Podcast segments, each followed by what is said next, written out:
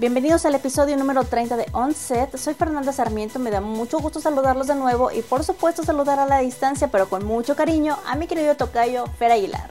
Fer, yo también te saludo con muchísimo cariño y ya listos aquí para traer más noticias del mundo del cine.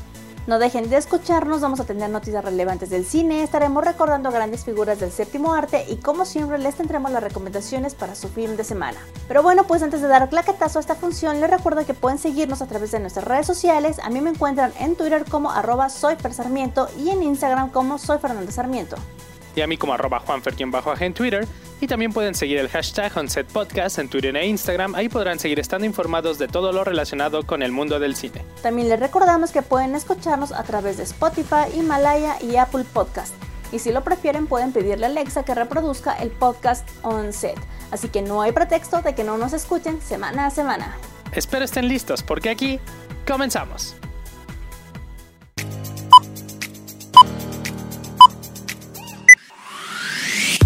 Y bueno, pues arrancamos con una polémica. Blancanieves y los siete enanos es reconocido como uno de los grandes clásicos del cine y su historia ha entretenido a varias generaciones desde su estreno en 1937. A partir de entonces, el contenido de la película ha sido clasificado como apropiado para todas las edades. Pero una nueva tendencia indica que bajo la lupa de la cultura de la cancelación hay una acción que ha sido tachada de problemática, el beso no consensuado del príncipe a la protagonista. La problemática se debe a la escena final del beso entre el príncipe y una Blanca Nieves que está inconsciente. Este señalamiento no es nuevo. Desde hace muchos años, opinólogos de distintas corrientes han criticado a la película de Disney por esta escena, pero es una polémica que revive gracias al contexto actual de las llamadas guerras culturales. Lo que detonó la tendencia fue una nota publicada por el sitio SFCade acerca del nuevo juego mecánico de Blancanieves en el parque temático de Disneyland, ubicado en California. Disneyland por fin pudo reanudar sus actividades luego de estar cerrado por más de un año a causa de la pandemia. El parque aprovechó el tiempo previo a la reapertura para remodelar algunos de sus juegos clásicos, entre estos el de Blancanieves. La remodelación ahora ofrece al espectador una experiencia más placentera, aunque para el desagrado de las reseñistas, dicha experiencia cierra con la escena del beso, un beso que le da sin su consentimiento mientras ella duerme, que no puede ser amor verdadero si solo una persona sabe que está sucediendo. Usuarios en redes sociales respondieron con memes e indignación, pero cabe señalar que no existe ninguna ola de peticiones para que Disney cambie el final de su película o elimine la escena. Algunos de los comentarios más sensatos dijeron que responde entonces a los padres hablar con sus hijos para indicarles que Blancanieves es un cuento de hadas y que no está bien acercarse a una mujer mientras duerme para besarla o tocarla sin su consentimiento, sean príncipes encantadores o no. ¿Ustedes qué opinan? Esta semana en In Memoriam recordamos primero a Pedro Vargas Mata. Nacido en San Miguel de Allende en abril de 1906, más conocido como Pedro Vargas, fue un tenor y actor mexicano perteneciente a la llamada época de oro del cine mexicano. A pesar de su preparación operística, se dedicó al canto popular alcanzando reconocimiento internacional. Además, fue uno de los principales intérpretes de Agustín Lara,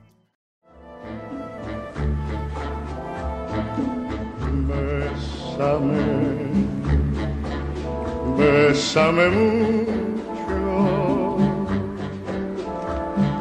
como si fuera esta noche la última vez. Se le conoció con el sobrenombre del Ruiseñor de las Américas, Señor Continental, Samurái de la Canción, como actor, ya mencioné que formó parte de la época de oro del cine mexicano, pero ¿sabías que participó en más de 70 películas? En muchas de ellas interpretando al famoso compositor Agustín Lara. Tenemos también a Frank James Cooper, más conocido como Gary Cooper, actor estadounidense. Ganó el premio Oscar a Mejor Actor en dos ocasiones por las películas Sergeant York y High Noon. Fue nominado en otras tres. Ganó un Oscar honorífico por su trayectoria profesional en 1961. Estuvo incluido en la lista de Motion Picture Herald de las 10 estrellas más importantes del cine durante 23 años consecutivos y figuró 18 veces en las listas de los 10 actores más taquilleros. El American Film Institute lo sitúa en el puesto 11 de su lista de las 25 leyendas del cine clásico de Hollywood. Por último recordamos a George Orson Welles, más conocido como Orson Welles, actor, director, guionista y productor de cine estadounidense.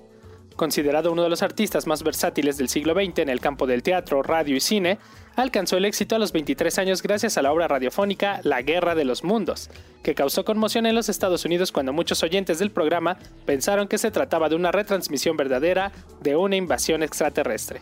Este sensacional debut le valió un contrato para tres películas con el estudio cinematográfico RKO, que le otorgó libertad absoluta en sus realizaciones. A pesar de estos beneficios, solo uno de estos proyectos previstos pudo ver la luz, Ciudadano Kane, en 1941, y el resto es historia. Nespresso Talents 2021 le apuesta que el café impacta positivamente en el mundo con la sexta edición internacional de su festival, la quinta en México. Consciente de que hoy más que nunca el mundo necesita a cada uno de nosotros, la temática de su concurso de cortometraje será Acciones que lo dicen todo. Con ello desafía a los cineastas que a través de sus creaciones en formato vertical y un máximo de 3 minutos transmitan qué significa para ellos el involucrarse en momentos esenciales como el que vive la humanidad ahora mismo. La convocatoria durará hasta el 16 de mayo.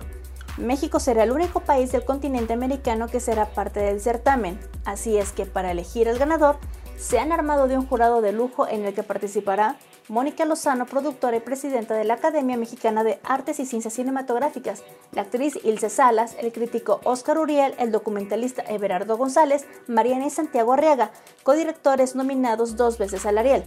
Todos ellos seleccionarán a los representantes mexicanos, además de elegir al ganador de una nueva categoría, el premio de la Escuela de Cine, que reconocerá el mejor video de un estudiante de una escuela de cine en el mundo.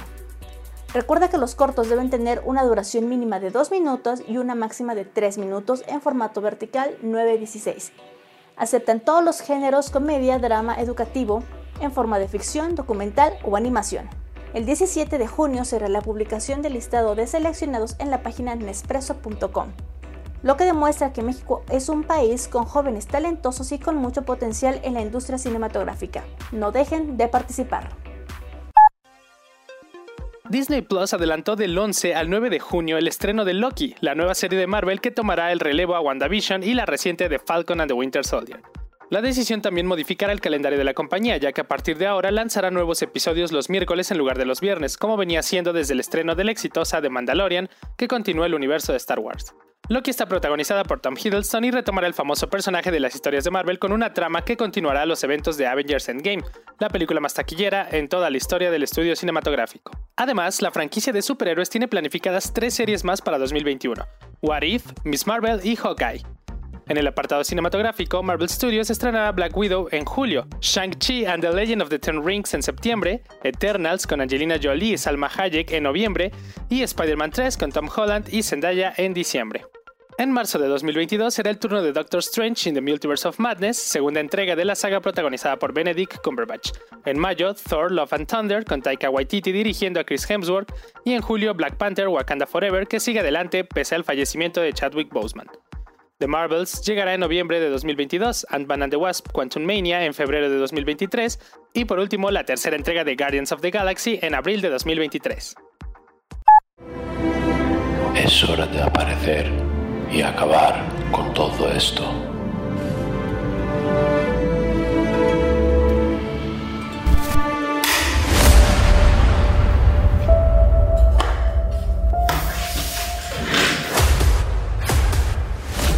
El rodaje de la quinta temporada y presuntamente última temporada de La Casa de Papel encarna ya su tramo final. Estos días son varios los actores de la popular serie de Netflix que se han servido de las redes sociales para despedirse de los personajes que le han acompañado durante los últimos años. El último en hacerlo ha sido Álvaro Morte, que a través de su cuenta de Instagram ha querido lanzar un emotivo mensaje desde el set dedicado no solo a su personaje, el profesor, sino también a todo el equipo de la Casa de Papel y a los millones de fans que durante sus cuatro temporadas anteriores la han convertido en una de las series más populares del planeta. Tras el final de La Casa de Papel, cuya quinta temporada aún no tiene fecha de estreno y donde volverá a dar vida a Sergio Marquina, el profesor, el cerebro de los atracos que relata la serie creada por Alex Pina y Esther Martínez, Morte tiene otro ambicioso proyecto en el horizonte. Se trata de Sin Límites, la ficción histórica de Amazon Prime Video que protagonizará junto a Rodrigo Santoro y que llevará a la pequeña pantalla la primera vuelta al mundo que en el siglo XVI completaron Magallanes y Elcano.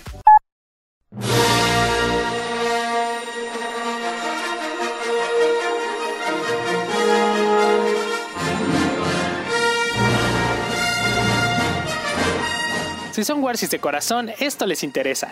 Sin ir a una galaxia muy muy lejana y sumándose a la oferta de cientos de museos adscritos a la Ciudad de México, se encuentra el Museo Estelar, un espacio dedicado a rendir tributo a una de las sagas más importantes de la cinematografía mundial y la cultura pop, Star Wars. Con una colección de más de 6.000 piezas, el museo se ha convertido ya en la exhibición más grande de Latinoamérica hecha por fans y coleccionistas para fans, cuyo objetivo es compartir la pasión por el universo de George Lucas.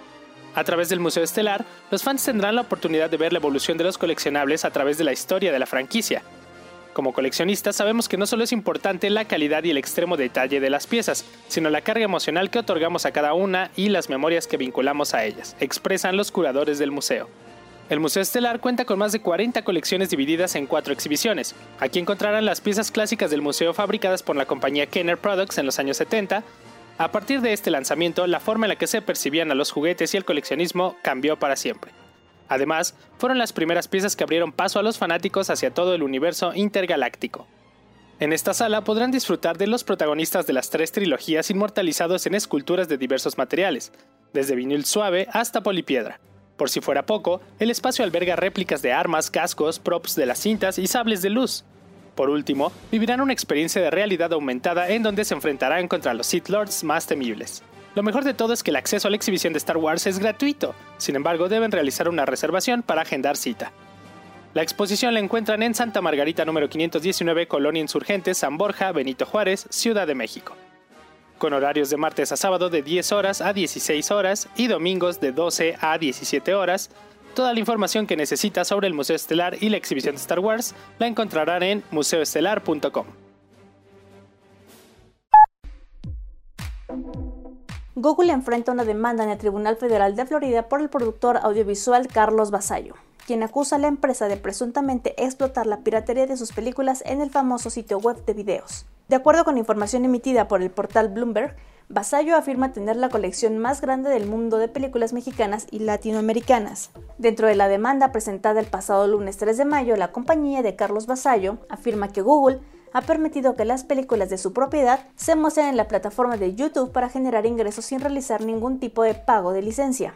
Las películas se han visto innumerables veces en YouTube y han generado ingresos significativos para los acusados, apunta el documento de la demanda, Google y YouTube se han enriquecido injustamente con la apropiación indebida e intencional de las películas y causaron que la productora sufriera una pérdida en el valor de la colección, agrega. En la demanda también puede leerse que dicha colección de filmes son una parte valiosa de la época de oro de México y que incluso Carlos Slim le había ofrecido a Vasallo más de mil millones de dólares por esta serie de filmes. Actualmente Carlos Basallo es presidente de American Network, pero desde 1975 se ha encargado de fundar y dirigir diversas compañías enfocadas a la producción audiovisual.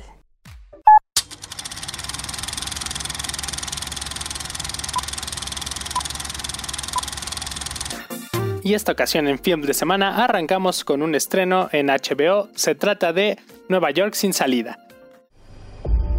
Tu padre murió protegiendo esta ciudad. ¡Saludar! ¡Ya! Te enseñó a escuchar a tu conciencia. Una película de suspenso de acción estadounidense de 2019 dirigida por Brian Kirk. La película está protagonizada por Chadwick Boseman como un detective de la policía de Nueva York que cierra los 21 puentes epónimos de Manhattan para encontrar a dos presuntos asesinos de policías. Como dato curioso, los hermanos Joe y Anthony Russo actúan como productores. Y en cartelera de cine encontramos dos películas, la primera de ellas, Medios Hermanos.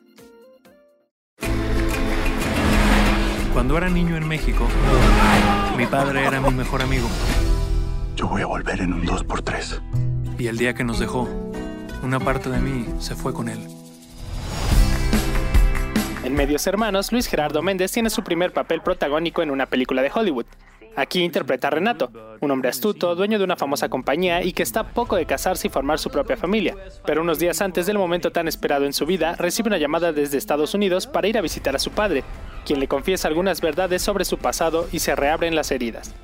Todo mientras conoce hasta su entonces desconocido medio hermano Asher, con quien vive una serie de aventuras cómicas que les ayuda a fortalecer su vínculo. La segunda recomendación es El Diablo entre las piernas. Ella tiene pasado. Mucho pasado. Tiene pasado. Todas tenemos pasado. Después de cuatro años sin estrenar una película en cines, Arturo Ripstein regresa a cartelera con El Diablo entre las piernas, presentada en festivales internacionales de cine como el de San Diego y el de Málaga, donde por cierto se llevó el premio a Mejor Director. En esta cinta seguimos a El Viejo, quien está celoso de lo que hace su esposa Beatriz, una mujer que se siente deseada, y una noche sale con el propósito de tener sexo, desatando un pleito en casa que a ninguno de los dos les gustará. Mira, lo compré para ti. No me salgas con que los compraste para mí. Di la verdad. Ella sigue con calenturas. Dale gracias al cielo de que tienes una vieja jariosa. Y bueno, pues hemos llegado a la final de esta función. Como siempre, muchas gracias por acompañarnos en Onset. A ti, Fer, muchas gracias por toda tu información y recomendaciones de esta semana. Fer, como siempre, un gusto enorme. Estuve muy contento de estar una vez más con todos ustedes. A ti que nos escuchas, si aún no nos sigues en nuestras redes sociales, a mí me encuentras en Twitter como arroba soy Sarmiento y en Instagram como soy Fernanda Sarmiento. Y a mí como arroba juanfer en Twitter. Disfruten su film de semana. Hasta la próxima.